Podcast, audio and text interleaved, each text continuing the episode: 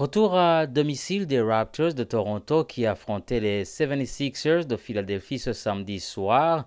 Le vendredi, Toronto avait disputé un match intense contre les Bulls de Chicago qu'ils ont finalement perdu 104 à 103 en prolongation malgré une performance exceptionnelle de Scotty Barnes avec 22 points, 10 rebonds et 10 passes décisives. Le match de ce samedi soir revêt une signification particulière car il a marqué le retour à Toronto de l'ancien entraîneur-chef de l'équipe Nick Nurse. Il a passé 10 ans avec l'organisation en tant qu'assistant entraîneur et coach principal respectivement. Maintenant, les Raptors a leur tout premier titre de l'histoire en 2019. Il a même été élu meilleur coach de la Ligue l'année suivante. Certainement un moment d'émotion pour les fans et l'équipe.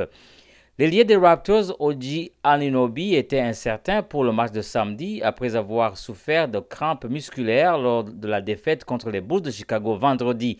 Aninobi a quitté le match en quatrième quart-temps en raison de crampes à la jambe droite. Le joueur de 26 ans a marqué 11 points et a enregistré 3 rebonds et 2 interceptions à 28 minutes avant de quitter le match. Il ne fera finalement pas partie de l'équipe qui sera sur le terrain samedi.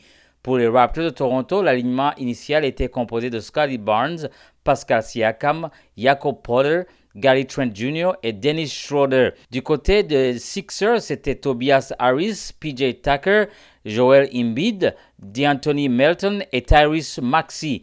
Le match a débuté avec une défense solide de la part des Raptors, mais Jacob Porter a été contraint de quitter le terrain plus tôt en raison de deux fautes personnelles. La combinaison Siakam-Achua à l'intérieur a posé des problèmes à la défense des Sixers au début et Grady Dick s'est montré adroit au tir, marquant 8 points au premier quart-temps. Le score à la fin du premier quart-temps était de 36 à 27 en faveur des Raptors. En deuxième quart-temps, les Raptors ont eu du mal à exploiter l'absence du pivot et meilleur joueur de la ligue en titre, Joel Embiid, qui était sur le banc en pause. Le rapide meneur des jeux des Sixers, Tyrese Maxey, a causé des soucis à la défense des Raptors et le retour de Scotty Barnes du banc a insufflé de l'énergie aux Raptors, leur permettant de remonter le score et de mieux défendre.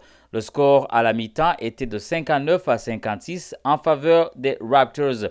Les Raptors en troisième quart-temps ont eu du mal à défendre contre Embiid et les Sixers ont été très adroits sur les tirs à trois points, notamment grâce à Maxi. Scotty Barnes a tout fait pour maintenir son équipe dans le match en marquant 15 points. À la fin du troisième quart-temps, les Sixers menaient 91 à 79. En quatrième quart-temps, les Raptors n'ont marqué que deux points au cours des trois premières minutes du dernier quart-temps avant un tir à trois points réussi par Grady Dick. À 8 minutes de la fin du match, les Raptors étaient en retard de 11 points. Ils ont manqué plusieurs occasions de marquer avec Siakam en difficulté qui a marqué seulement 11 points pendant tout le match. Finalement, les, Philadelphia Sixers ont remporté le match 114-107, infligeant ainsi aux Raptors leur deuxième défaite de la saison.